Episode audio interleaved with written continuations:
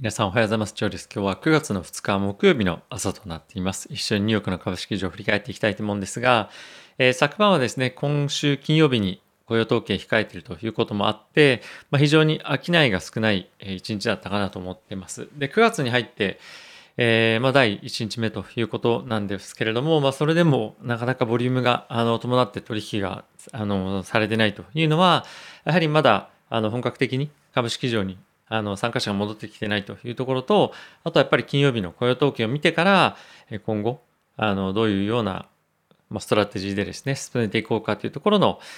見極めがまだ必要かなという状況なんだとは思います。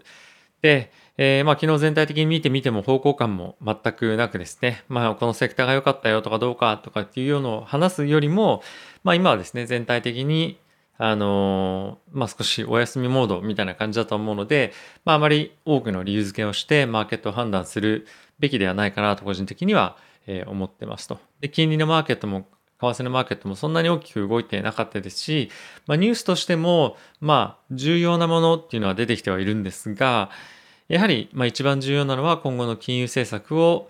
え左右するような、えま、判断ができるようなニュース、まあ、つまり今週の金曜日の雇用統計というところだと思いますので、まずは一旦ですね、あの少し今日、明日っていうのは、まあ明日の、まあ、日本時間ですね、っていうのはまあ落ち着いて、えー、いられるようなタイミングじゃないかなと思っています。その一方で、えー、仮想通貨の市場に関して非常に、まああのまあ、活況をまあ、呈していて、まあ、非常に好調なパフォーマンスを連日出しているんですけれども、まあ、この辺りはですね、やっぱりせあの、なんていうんですか、アセットの分散っていうのがされている方に関しては、まあ、非常にポートフォリオに対して大きくいい影響っていうのが出てるんじゃないかなと思いますし、あの、かなり僕も自分でコミュニティっていうか、あの、ディスコードのコミュニティをですね、始めたんですけれども、かなり活況になってきていて、まあ、株式市場とは、まあ、結構違った雰囲気っていうのもあるので、えー、ぜひですね、ご興味ある方は、えー、まあ、そちらの方も参加していただいたりですとか、あとは仮想通貨の市場の方、あの、チャンネルの方も見ていただけると嬉しいです。えー、ディスコードのコミュニティに関してはですね、僕の、えー、ツイッターの概要欄というか、あのプロフィールに貼ってありますので、えー、ぜひチェックしていただけると嬉しいです。はい。えー、指数ですね、一緒に見ていきたいと思うんですけれども、えー、ダウはですね、マイナスの0.14%、S&P がプラスの0.03%、ナスダックがプラスの0.33%、ラッセル2000がプラスの0.58%といったような推移となってました。米国の10年債の金利なんですけれども、こちらほとんど動きがなくて1.3というところで最終的に終えています。はい、えー、一緒にニュース見ていきたいと思うんですけれども、えー、昨日はですね、雇用の数字が一つ ADP 民間雇用というのが出ていたんですけれども、まあ、これ予想よりもですね、大きく下回る数値が すいません、出ていました。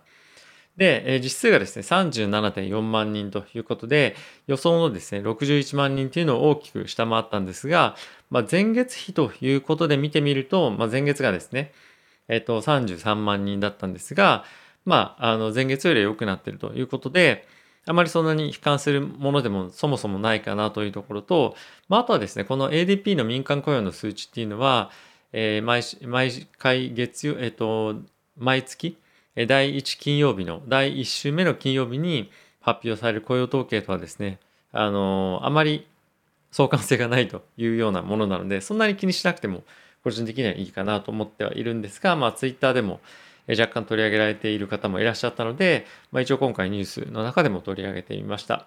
結構僕もですね、あの、ヘッジファンドにいる時にこの雇用統計の数字を見て、ADP のですね、ああ、どうかな、どう、あんまりいい数字じゃなかったなとか、すごいいい数字だったな、みたいな見てていたんですけれども、まあ、全然やっぱり違う数値が出ることって結構多くあるんですよね。なので、あの、あまり気にしない方が僕はいいと思ってます。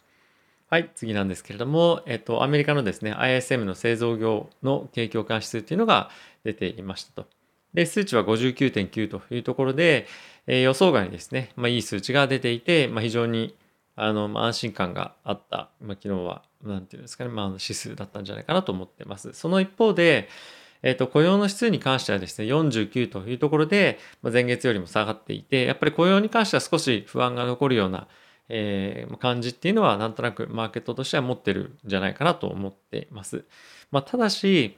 あの、まあ、ちなみに明日のですね、あの雇用統計の数値の予想っていうのは、えっ、ー、と、70万人の増加というところではあるんですけれども、まあ、そんなに、あの、なんて言うんですかね、雇用が、まあ、不安定な状況っていうような、まあ、ニュースだったりとか、まあ、あとはですね、あの、今のアメリカ市場の状況というところも報告されても長いないと思うので、まあ、あの、無難にこなすんじゃないかなと僕は思ってます。あの、この雇用統計に向けてポジションを減らすということは、まあ、僕はする予定はないですし、そもそも大きく崩れるような銘柄っていうのは、あの、大きく持ってはいないので、このあたりは、まあ、現状維持で、あの、挑もうと思ってます。はい、次なんですけれども、アメリカの方でですね、え、第3回目のワクチン接種、ま、いわゆるブースター接種というふうに言われているものを、え、希望する方がどれぐらいいるかという調査があったんですが、す、えー、で、にワクチンを1回以上接種されている方で、え、3回、3回打ちを希望される方っていうのが、え、全体のですね、えっ、ー、と、70%ぐらいだったかなすいません。ちょっと、どこ、数字が見失ったんですけども、76%のようです。で、55歳以上になると80%以上になるので、結構やっぱりマーケットというか、アメリカの国民としては、え非常に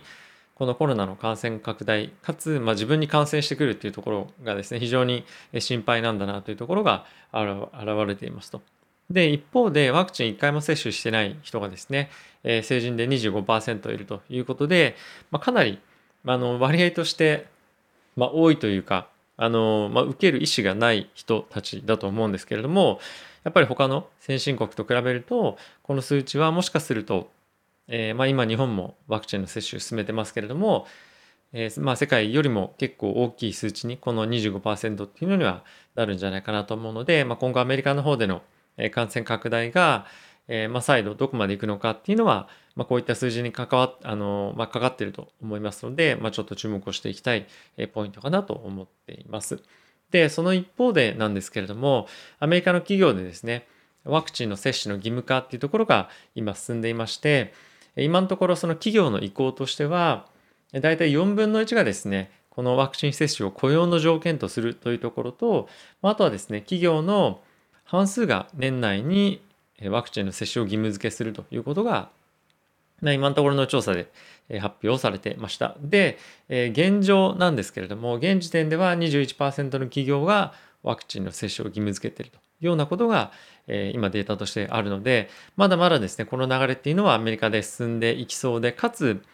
え、ヨーロッパだとか、まあ、日本でもそうなんですがどういうようにこの流れが波及してくるかっていうのは、まあ、非常に注目かなと思っています。はい、まだちょっとあのヨーロッパの方でこういった話っていうのは結構その思想的にも難しいところもあるとは思うので、えー、特にフランスとかっていうのは結構デモがあったりとかもしたのでこの辺りはどういうような今後状況になるかっていうのは、まあ、非常に注目かなと思っています。はい。で、まあ、あとはですね、アップルとかっていうのも今回、えー、国内の従業員にワクチンの接種状況の報告を義務付けるということが発表されていたので、で、今後はですね、このワクチン接種しなければ、えー、会社にいられませんよっていうような企業も出てきてるんですよね。まあ、どこが、どこの企業がどこまでドラスティックにやるかっていうのは、あの、今後見ていきたいとは思うんですけれども、えー、まあ、リモートワークで、やってなさいっていうような感じになるなるのか、まあ、この辺りはですね、企業にとって結構色が出てくると思うので、えー、引き続き中止をして、で、かつ、例えばヨーロッパの方で義務付けをしない国があったら、そこでの感染拡大状況が今後どうなっていくかっていうのも注目を集めるポイントだと思うので、えー、継続的にウォッチしていきたいトピックかなと思っています。はい。あとはヨーロッパの方でですね、えー、経済が非常にあの順調に回復してきていて、今後はですね、経済の支援、金融緩和っていうところは、まあ、経済全体に対して行うのではなくて、まあ、外貨的に支援が必要なセクター、分野のみに絞って行うということを ECB の総裁、ラガルド総裁がですね、えー、コメントをしていました。で、えー、おそらくなんですけれども、今後金融の引き締めっていうのが、ものすごいスピードではないにせよ、えー、徐々に始まっていって、米国も同様なんですけれども、まあ、市場から、えー、資金を抜くというとちょっと語弊があるんですけれども、えー、これまでジャブジャブに、まあ、提供していた資金っていうのを提供するのを徐々にスローダウンさせていって、後々には市場から資金をま少しずつ抜いていくっていうところを行っていくということが、まあ、あの、まあ、現状のプランだと思うんですけれども、えー、かなり事前にやっぱり周知徹底して、えー、市場には全体的にえー、まあ、精神的な準備の時間っていうのを与えると思うので、まあ、この辺りの舵取りっていうのは非常にしっかりやっているのかなと思うので、えー、あまり僕としては金融緩和の縮小が始まるよみたいなタイミングでも、まあ、心配しなくてもいいのかなと今のところは思っています。でもしこれがあの企業の業績が悪くなってきたりするタイミングでこういうのが進んでいくと、まあ、結構緊張感高まるタイあの状況になると思うので決算っていうのもしっかり見極めながら、えー、判断して判断していきたいなと思っています。はい、で中国の方なんですけれどもアントグループに対してですね中国の政府関連の企業が大規模に出資をして今後上場の準備を再開するということが発表されていました。でおそらくこれ正式なあの割合とかっていうのは発表されてないんですけれどもおそらく政府系の企業が過半数を取って上場させることになりそうだということらしいです。でまあそれどういうことかっていうと、えっと、このアントグループっていうのは金融のお貸し付け業っていうのを行っているんですけれども一般市民のですねそういったデータっていうのをま取得するでかつ管理するというところをま政府がやるでかつえー、まあ、この信用のあの、なんていうんですかね、供給というところですね、銀行だけではなくて、個人レベルに対しても行えていくようにするっていうところも、えー、できるようになるのは、まあ、かなり政府としても、まあ、金融緩和とかですね、金融の刺激策っていうところをやる上で非常に、えー、まあ、なんていうんですかね、戦略が増えるっていうところでも非常にいいところだと思いますし、やはりこのあたりの、まあ、アントグループのですね、市場規模ですとか、企業のえー、規模っていうのを考えると、まあ、ちょっと大きすぎるんじゃない？みたいなことであの何て言うんですかね政府の脅威になりうる、えー、可能性がある企業なので、まあ、抑えたいというような状況なんじゃないかなと思っていますえ。今後はですね、どのタイミングで上場するかっていうのは、まだ発表されてないんですけれども、10月に新会社っていうのを作っていくので、もしかすると年内上場っていうのも、まあ、あったりするんじゃないかなと思っています。はい。あとはですね、えっ、と、メルクとファイザーが別々に新型コロナの経口のウイルス薬っていうのを、ま現在試験をしています。これはワクチンじゃないんですね。なので、かかった人に対して、重篤化を抑えるための、薬剤っていうのを現在今試験をしているということが発表されてました。で、今後はですね、この薬剤とかっていうところも、まあ、そのなんだろう、かかってしまった後に重篤化を抑える薬剤っていうのも、どんどんどんどん開発が進んでいて、まあ、ワクチンかからないようにまず。で、かかっても重篤化しない。まあ、つまり、その病院にかからなくてもいいというか、入院しなくてもいいように、えー、そういうような、まあ、こういったあの傾向のウイルス薬っていうのが現在開発されていると思うんですけれども、まあ、こういったことで医療の崩壊とかっていうのをま防いだりすることも可能なので、えこの辺りの薬剤への期待っていうのも、え高まっていくんじゃないかなと思っています。はい。えー、引き続きですね、アメリカの方では、えー、順調な景気回復とか、また株式市場の上昇っていうところが、え、今起こってはいるんですけれども、まあ、僕としては唯一気になるのがラッセル2000の、えー、動きですね今もうずっとレンジになっていて上値、ね、これブレイクできるかどうかっていうところが今後ですね大きくアメリカの株式市場の方向感というところを左右する一つのポイントになると思うのでこの辺りはですねあの注目をしていきたいと思います。まだまだちょっとレンジブレイクするかどうかっていうところの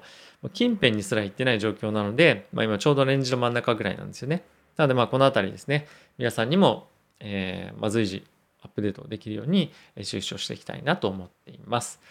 はい。えー、連日非常に天気悪いですけれども、